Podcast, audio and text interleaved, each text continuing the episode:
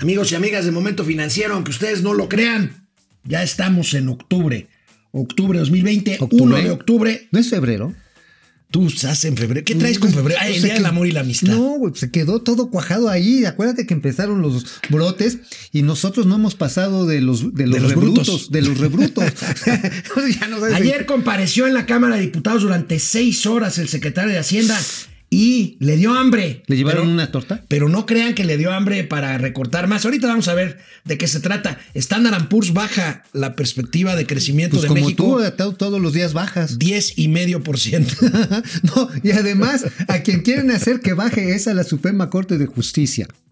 ¿Sí o no? Quieren sí, que. hoy- sí, hoy tiene que decidir si, Once y media empezó la si sesión. enjuician o no enjuician a los expresidentes. Vamos a ver, vamos a ver. Bueno, tenemos esto y mucho más aquí en Momento Financiero. Su servidor Alejandro Rodríguez y mi amigo. Mauricio Flores. Esto es Momento Financiero. El espacio en el que todos podemos hablar. balanza comercial, Inflación, evaluación, tasas de interés, momento financiero, el análisis económico más claro, objetivo y divertido de Internet. sin tanto choro. Sí, Y como les gusta, peladito y a la boca. ¡Órale! ¡Vamos, réjete bien! Momento Financiero. Pues ustedes me perdonarán, pero antes de entrar en materia de la comparecencia de ayer del secretario de Hacienda y Crédito Público frente Sí. al Pleno de la Cámara de El Diputados, primero de la tarde, ¿no? le dio hambre. Sí, ¿qué dijo? ¿Qué, qué, qué pidió? Le dio hambre y pidió un pastelito. No crean que quiere, recortar más fideicomisos. La foto de hoy del Universal ver. es maravillosa. Órale. Es, ¿Es es, un una joya de, de periodismo fotográfico porque ese, ese, ese recortes que ven abajo es una manta que le pusieron los diputados de oposición, Ajá, que no protestando por los recortes. Pero fíjense, periodísticamente es una joya esta No, foto. bueno, ¿no? Otra vez, ¿no? Explica muchas cosas en una imagen. O- En una imagen. A ver En otra vez, vamos a verla. Es muy buena. Le está dando que es un mamut, es un brownie. Eh, eh, decían que era un pastel, pero, pero la foto es sin- no tiene pues sí, dice, pues ¿eh? simple y sencillamente, pues no hay de dónde seguir llenando la buchaca sendaria. Sí, hombre, qué barbaridad, o sea, este. A ver, ya están lamiendo el fondo de la cazuela con los fideicomisos, Sí. que, bueno, hoy ya se va a aprobar. Digo, Pues ya. sí, dicen que van a reponer el procedimiento, pero bueno, No, vamos. Van a reponer, pero nos van a reponer de cuclillas, mano. Porque a final de cuentas, aquí este, tampoco los recursos eh, fiscales se están mejorando. Hay que recordar que, por bueno, ejemplo. ahorita vamos a platicar Ajá, de eso, vamos a porque vamos a platicar. ver de dónde sale ese dinero, de los recortes. Sí, no, pues está. Bueno, a los estados les hicieron una rebaja de prácticamente el 6%, Sí, amigo. Entonces, pues mucho Bueno, de esto explica. Bueno, ya en serio, el secretario, por supuesto, habló de economía y habló de COVID, no hay de otra. Habló de que ya hay lana para la vacuna, hay declaraciones también del presidente que veremos más adelante, pero dice el presidente, dice el secretario de, Hacienda y dice con razón, mientras no se controle el COVID, será difícil crecer. Yo A diría ver. imposible. A ver, ¿tenemos video? Sí, A ver, que venga, que venga, venga, venga, por favor, secretario, díganoslo. Estamos viviendo una situación inédita. Usualmente las crisis económicas se detonan por la falla en algún mercado, una burbuja especulativa, un desequilibrio en las finanzas internacionales, etc. Esta es la primera vez en la historia en que el impacto en la economía se da por una decisión consciente de los ciudadanos y gobiernos de impulsar un confinamiento social como mecanismo para limitar el contagio de la pandemia. Justo esta semana vamos a dar los primeros adelantos para la adquisición de las vacunas para el COVID-19, la derivada del marco COVAX, dos contratos con empresas farmacéuticas y dos contratos eh, bilaterales adicionales con países. Anticipamos que la distribución de la vacuna inicie durante el primer trimestre del 2021.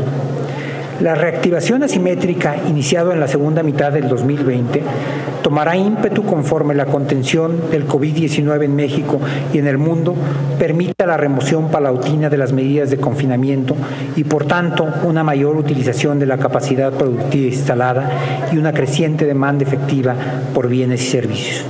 No hay disyuntiva, como decía, entre economía y salud. La economía solo crecerá de manera sostenida si mantenemos contenida la propa- propagación del SARS-CoV-2.